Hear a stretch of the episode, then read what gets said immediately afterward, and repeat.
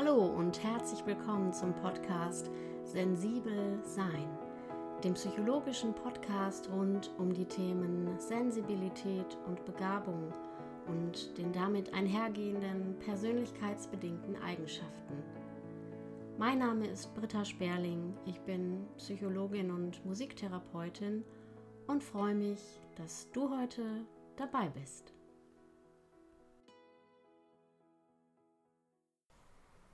Hallo, der heutige Episodentitel lautet Drei Säulen für ein authentisches Leben mit deiner Hochsensitivität und oder Hochbegabung. Bislang haben wir uns in diesem Podcast sehr viel mit phänomenologischen Beschreibungen und auch mit teilweise der Ursachenforschung beschäftigt. Wir haben versucht, ein Phänomen etwas greifbarer zu machen, haben versucht, es von verschiedenen Perspektiven aus zu betrachten, Zusammenhänge zu erläutern und Aspekte herauszuarbeiten, die besonders wichtig sind, wenn man sich im psychologischen Sinne mit den Phänomenen Hochsensitivität und oder Hochbegabung beschäftigt. In der Titelbeschreibung des Podcasts schreibe ich bewusst, dass es sich nicht um einen Ratschlags- oder Selbsthilfe-Podcast handelt. Ich glaube, davon gibt es sehr, sehr viel auf dem Markt. Fast schon möchte man von einer Übersättigung sprechen. Trotzdem darf natürlich auch eine Folge nicht fehlen, die ja ein wenig den Blick darauf lenkt oder den Fokus darauf richtet, welche Komponenten oder welche Bestandteile eigentlich zentral dafür sind, um die eigene Veranlagung, die eigene Persönlichkeitsstruktur im Kontext dieser beiden Konzepte für sich günstig zu leben und vor allen Dingen in den eigenen Alltag so zu integrieren, dass man sich gut fühlen kann und dass es einem gut geht. Denn dann im besten Fall findet man den Zugang zu seinem innersten Potenzial, zu dem, was nach außen möchte, was auch so viel beizutragen hat für andere. Und deshalb möchte ich heute mit dir auf drei ganz zentrale Säulen blicken. Und zwar ist das zum einen der große Begriff, darunter kann man sehr viel fassen und verstehen, der Selbstregulation. Und in die Selbstregulation fällt besonders der Bereich, die eigenen Gefühle regulieren zu können, sie vor allen Dingen erstmal wahrzunehmen, richtig einzuordnen und dann entsprechend damit umzugehen, die sogenannte Emotionsregulation. Und die dritte wichtige Säule, die für hochsensitive Menschen ein ganz wesentlicher Bestandteil ist, um immer wieder in die eigene Mitte zu finden, ist natürlich die Stressregulation und auch das fällt natürlich in den Bereich der Selbstfürsorge, Selbstregulation. Die drei Säulen, die wir uns heute also anschauen, sind die Selbstregulation, die Emotionsregulation und die Stressregulation. Wie kann ich Elemente aus diesen Bereichen oder wie wir ja heute auch so schön immer sagen, Tools oder Aspekte aus einem Methodenköfferchen, sage ich auch gerne dazu, so für mich nutzbar machen und ähm, so einbauen, dass sie zu einer Art selbstverständlichem Mitläufer und einer Selbstverständlichkeit in der Lebensführung werden. Nun kommt für viele Menschen an einem bestimmten Punkt ihres Lebens das Gefühl, einmal ja richtig schauen zu wollen oder richtig verstehen zu wollen, wie das eigene Leben eigentlich bisher gelaufen ist, was das mit vielleicht der eigenen Biografie zu tun hat, mit der eigenen Veranlagung und diesen ganzen Prozess der Selbstreflexion und Selbsterforschung sozusagen nutzbar zu machen für ja Dinge, die dann in der Zukunft liegen sollen, die vielleicht anders laufen sollen, wo ich mir Veränderungen wünsche. Es kann sein, dass ein derartiger Prozess der Selbsterkenntnis oder der Beschäftigung mit sich selbst ausgelöst wird durch bestimmte krisenhafte Erfahrungen, durch bestimmte Einschnitte im Leben, bestimmte, ja, sozusagen Cut-off-Momente, Aha-Momente, wo ein Gefühl von, so kann es nicht weitergehen, es muss sich was ändern, entsteht. Und ich möchte hier gerne Hermann Hesse zitieren, der so schön auf den Punkt gebracht hat, dieses Grundgefühl, denn er sagte, wer nicht in diese Welt zu passen scheint, ist nah dran, sich selbst zu finden. Wie können wir das verstehen? Wer nicht in diese Welt zu passen scheint, beginnt nämlich sich selbst zu hinterfragen und die eigenen Bedürfnisse und Motive genauer zu beleuchten. Er entrückt sich, er oder sie entrückt sich immer weiter vom Prozess der ja, Anpassung oder der, sag ich mal, Rolle, die er eingenommen hat oder die er spielt, zu einer wirklich authentischen Selbsterforschung. Und da kommen natürlich viele Fragen auf. Da kann es sein, dass Orientierungsschwierigkeiten oder das Gefühl, etwas verloren im luftleeren Raum zu hängen, Begleiterscheinungen sind. Und nichtsdestotrotz ist es ein Weg und ein Prozess, in dem man viel über sich lernen kann und bei dem am Ende, wenn es denn überhaupt ein Ende gibt, das ähm, mag ich noch anzweifeln, aber wohl am vermeintlichen Ende so etwas wie die ja, uneingeschränkte Selbstakzeptanz und natürlich auch die Selbstkenntnis oder vielleicht mag man es sogar Erkenntnis nennen, steht. In meinen Beratungsprozessen beschreibe ich es auch immer gerne als ja eine Art Gebrauchsanweisung, ähm, die man für sich selber ähm, schreiben lernt sozusagen und dann im Folge nutzbar macht und vor allen Dingen auch automatisiert nutzbar machen kann. Und da sind wir auch nämlich genau schon bei dem, was die Selbstregulation wirklich meint. Denn in der Selbstregulation geht es darum, sich selbst im Grunde permanent aus einer Art Vogelperspektive zu begleiten, zu beobachten und dann auch intervenieren zu können und sich selbst in die eine oder andere Richtung zu begleiten, so dass man sich nicht zu weit von der Mitte entfernt und in einer Art ausbalanciertem Gleichgewicht bleiben kann. Mit reiner Willenskraft ist das relativ schwierig, das zu wollen. Es bedarf wirklich einer intensiven Erfahrung und vor allen Dingen auch einer Art ähm, Training in dieser Metaperspektive, sich selbst zu beobachten. Viele kommen über das Kennenlernen und Etablieren einer ausgewogenen Achtsamkeitspraxis oder vielleicht sogar Meditationspraxis. Es gibt eine ganze äh, Therapierichtung, die sich hier in dieser Achtsamkeits-Commitment-Therapie in dem Bereich bewegt, die ähm, im Grunde über diese Form der Wahrnehmung und der Fokussierung einen sehr guten Weg finden, sich selbst zum kompetenten Begleiter zu machen. Das Wertvolle in der Achtsamkeitspraxis ist zum einen die Fähigkeit, die eigenen Muster, die eigenen Schemata, die eigenen Strukturen oder auch Persönlichkeitsstile so gut zu kennen, dass man im Grunde genau weiß, wann man wie reagieren wird. Dass man aber auch die eigene Stressbelastung gut kennt und rechtzeitig mitbekommt, wann sozusagen die Gefahr zur Überreizung und ähm, ja zur Überstressung sozusagen gegeben ist.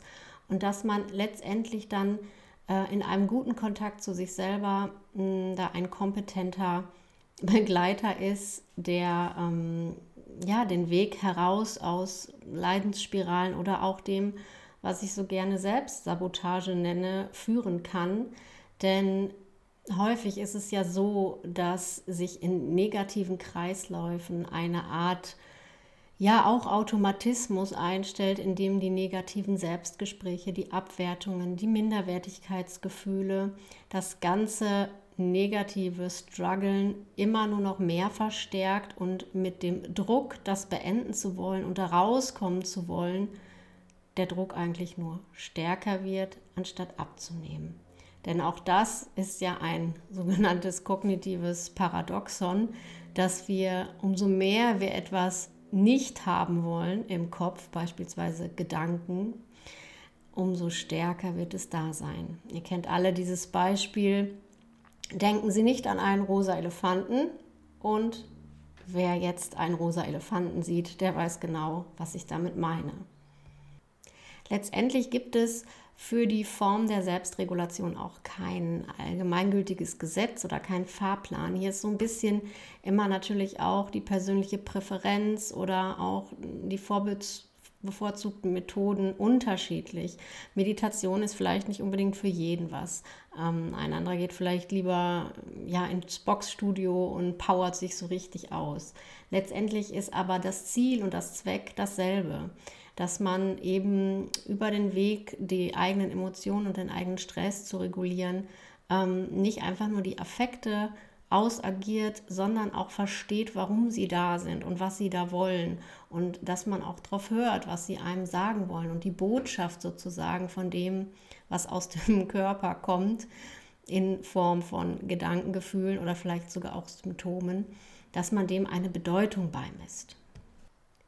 Der Vorteil für den hochsensitiven oder auch hochbegabten Menschen ist, dass er diese Form der Selbstreflexion häufig sogar schon sehr automatisiert verinnerlicht hast. Das heißt, die Perspektive nach innen zu richten und sich selbst eventuell auch kritisch zu beleuchten, muss nicht großartig trainiert werden, denn es ist im Grunde etwas, was häufig sowieso parallel mitläuft.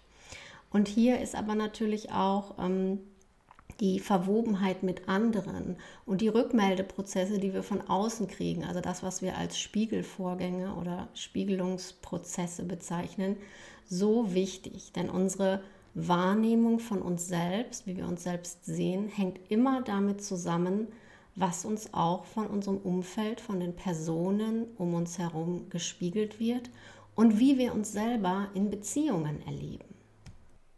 Und auch wenn wir uns in unseren, naja, weniger angenehmen Seiten begegnen, dann erfordert dies eine uneingeschränkte Ehrlichkeit. Und wir können sehr viel über uns selbst lernen, ähm, wenn wir die Erfahrungen aus Beziehungen nutzen und wenn wir einmal reflektieren, an welchen Punkten es zu Schwierigkeiten kommt und welche Bedürfnisse, welche Gefühle dort vielleicht verletzt sind und welche ja, sehr frühen Themen damit vielleicht auch einhergehen.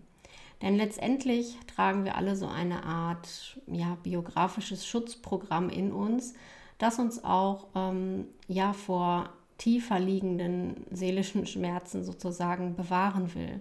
Und deshalb verhalten wir uns auf eine bestimmte Art und Weise.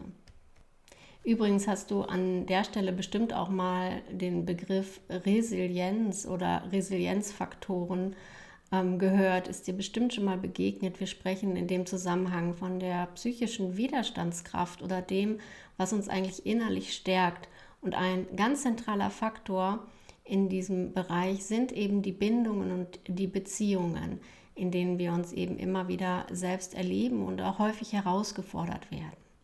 Drei weitere Resilienzfaktoren sind genau die Selbstwahrnehmung, die Selbstreflexion, von denen ich vorhin gesprochen habe. Und letztendlich dann auch das Gefühl, dass ich, naja, daraus handlungsfähig werde und mich als wirksam erleben kann, die sogenannte Selbstwirksamkeit, wenn ich aus einer Beobachtung meiner selbst heraus meine Bedürfnisse ableiten kann und entsprechende Handlungen initiiere.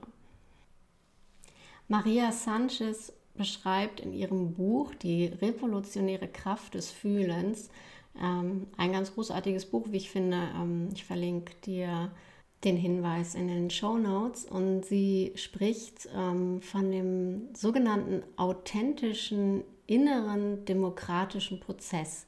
Damit ist Folgendes gemeint.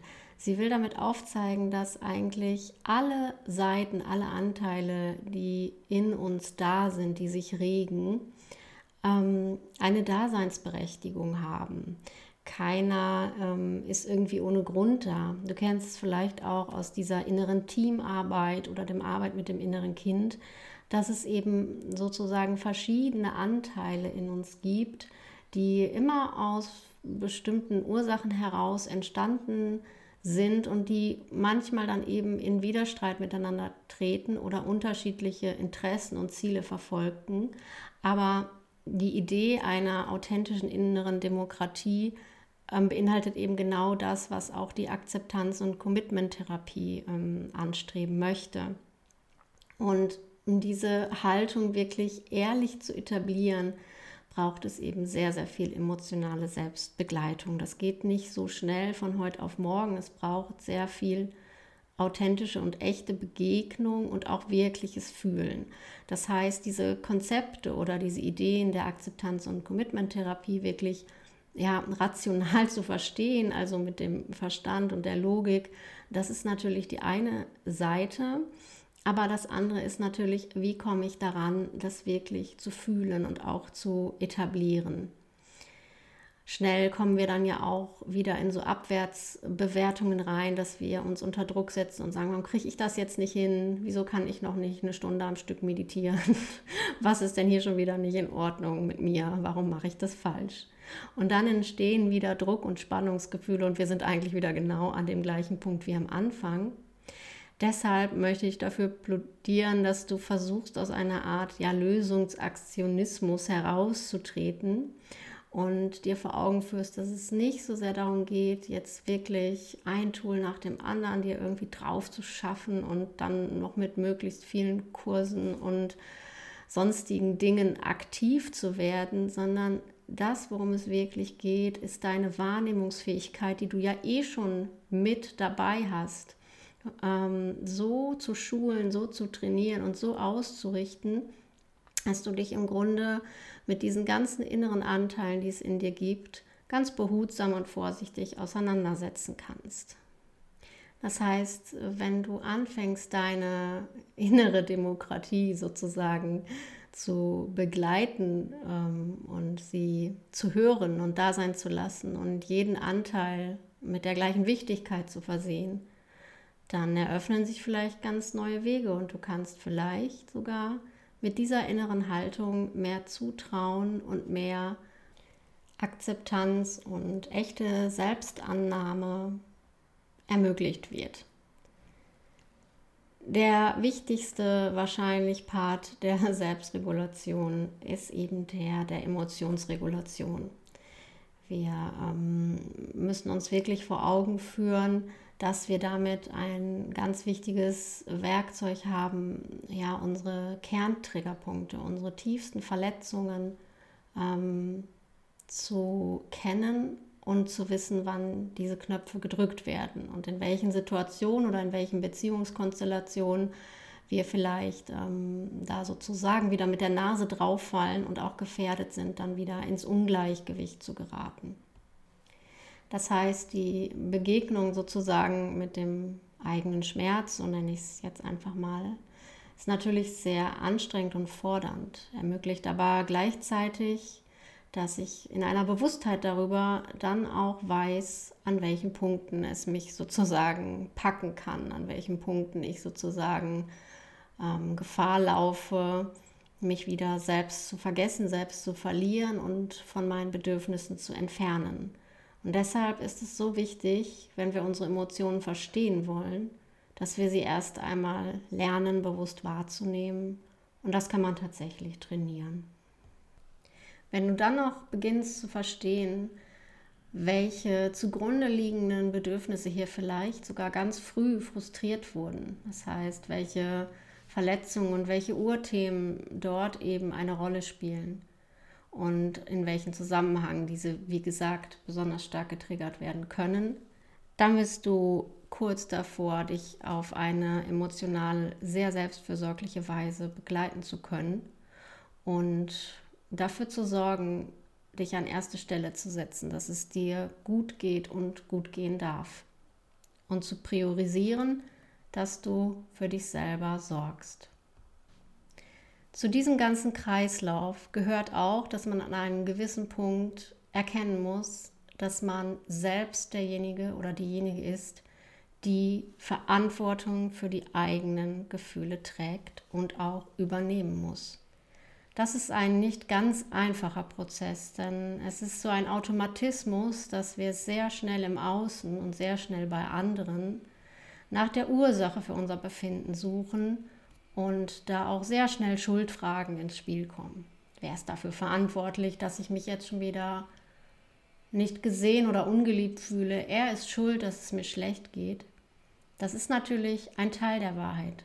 Denn auf der anderen Seite ist nie wirklich jemand im Außen dafür verantwortlich, wie wir uns fühlen. Natürlich kann das Außen die Gefühle auslösen und verursachen.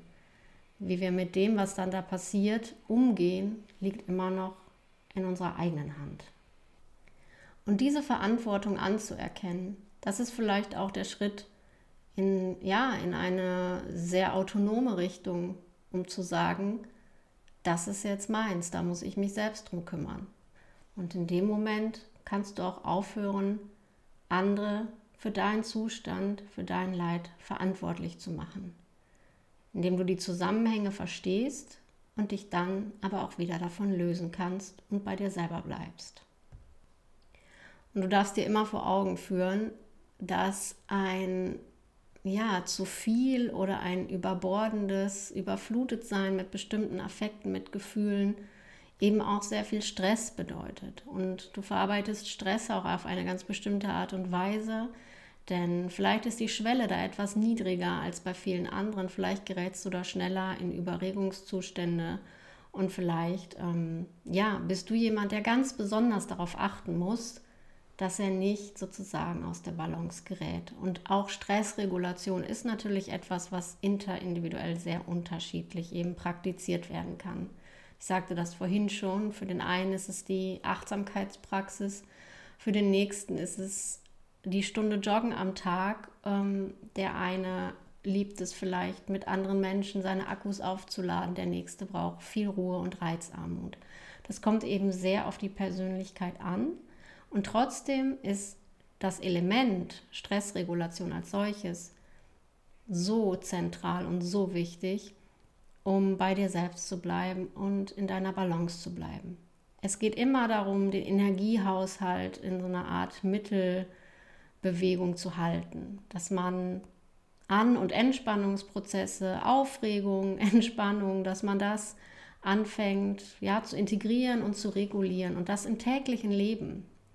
Es geht ja nicht darum, dass alle ins Kloster gehen sollen oder ähm, ja, nur noch meditierend äh, irgendwo sitzen, aber eben diese Möglichkeiten, den Stress zu regulieren, eben aktiv zu nutzen, um im Alltag aus den Stressspiralen auszusteigen und zu sagen, jetzt ist der Moment da, wo ich ein bisschen drüber wieder geraten bin, jetzt muss ich schauen, dass ich wieder runterkomme. Und wenn das immer rechtzeitig passiert, dann wird die Gefahr auch immer geringer, in die langfristige Überforderung, in die langfristige Überreizung, in Burnout, Depressionen und Ängste zu geraten. Das heißt, worum es eigentlich geht, ist so eine Art ähm, Bündnis oder Verbundenheit, die du mit deinem Nervensystem schließen musst. Du musst verstehen, wie es arbeitet, wie es funktioniert Du musst verstehen, dass es vielleicht auch ein bisschen anders arbeitet als bei anderen, beziehungsweise eben schneller anspringt in den ganzen Erregungsbereichen. Und du musst wirklich lernen, Frühwarnsignale zu erkennen. Ja? Also war es jetzt schon wieder drei Nächte so, dass ich nicht gut geschlafen habe? Ist es vielleicht so, dass ich mich schon immer wieder schlechter konzentrieren kann? dass ich merke, dass ich fahrig werde oder ich auch allgemein physiologische Dinge wahrnehme, wie einen erhöhten Pulsschlag bei vergleichsweise geringer Anstrengung oder Belastung, ist es so, dass ich mich häufig müde und ausgelaugt fühle. Und wenn deine Selbstfürsorge, deine Selbstregulationspraxis so in Fleisch und Blut übergegangen ist, dass du quasi automatisch reagieren kannst und dich automatisch um dich kümmern kannst, dann hast du einen riesigen Schritt geschafft in Richtung eines authentischen Lebens mit deiner Hochsensitivität und oder Hochbegabung. Versuche auch immer wieder den Grundsatz der radikalen Akzeptanz zu praktizieren und zu kultivieren, denn auch das ist wirklich ein sehr mächtiges inneres Werkzeug, um zum Beispiel zu akzeptieren, dass du andere Menschen nicht ändern kannst oder dass es bestimmte Grenzen gibt auf deiner Seite, auf der Seite deiner Mitmenschen. Und dass es einfach bestimmte Realitäten gibt in diesem Leben, die es zu akzeptieren gilt. Zum Beispiel auch, dass dein Nervensystem eben ein bisschen anders oder ja, hyperregiabler reagiert als das von anderen. Und vielleicht kannst du auch akzeptieren, dass es, ja, ich sprach vorhin von einem Ende des Selbsterforschungsprozesses, aber auch das gibt es nicht wirklich. Vielleicht kannst du akzeptieren, dass das Ganze ein Weg ist, auf dem du dich befindest und aufhören, nach möglichst schnellen und effektiven Lösungen zu suchen. Vielleicht kannst du einfach akzeptieren, dass es eben so ist, wie es ist. Ich hoffe, dass dir diese Folge nun einen groben Überblick darüber geben konnte, an welchen Säulen es gilt zu arbeiten, wenn du lernen möchtest, deine Hochsensitivität oder auch deine Hochbegabung so in dein Leben zu integrieren, dass sie mehr Segen als Fluch bedeutet, dass du sie lernst zu verstehen, zu akzeptieren, anzunehmen und dann eben auch in eine positive und schöpferische Kraft umzuwandeln. Und dass hierbei der Punkt der Selbstregulation essentiell ist, dich gut zu kennen und zu wissen, was du tun musst und was du brauchst, um mit deinen Emotionen, deinen Gefühlen gut umzugehen und letztendlich auch mit deinem eigenen Stress und wie du dich da gut stärken und ausrüsten kannst. Natürlich ist das jetzt hier nur so ein ganz kleiner Einblick oder Überblick, kein Selbstlernprogramm, kein Selbsthilfeprogramm, denn so schnell geht das alles leider nicht. Das sind schon sehr lange Prozesse, intensive Wege, aber vielleicht bist du ja gerade dabei, dich auf den Weg zu machen und hierfür gebe ich dir noch ein paar Impulse mit aus einem Text von Stern, den ich dir auch gleich unten noch in den Show Notes zitiere, der sich auch viele Gedanken gemacht hat und äh, ein paar tolle Impulse aufgeschrieben hat, wie die Selbstaktivierung zugunsten der Selbstsabotage gelingen kann.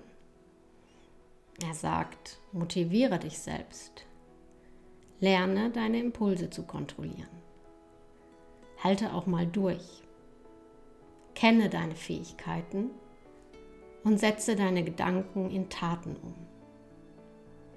Orientiere dich am Prozess und nicht zu sehr an einem potenziellen Ergebnis. Bringe auch deine Aufgaben zu Ende und nutze deine Intuition. Überwinde deine Angst vor Fehlern Schiebe dein Vorhaben nicht auf die lange Bank. Lerne auch mal berechtigte Kritik zu akzeptieren.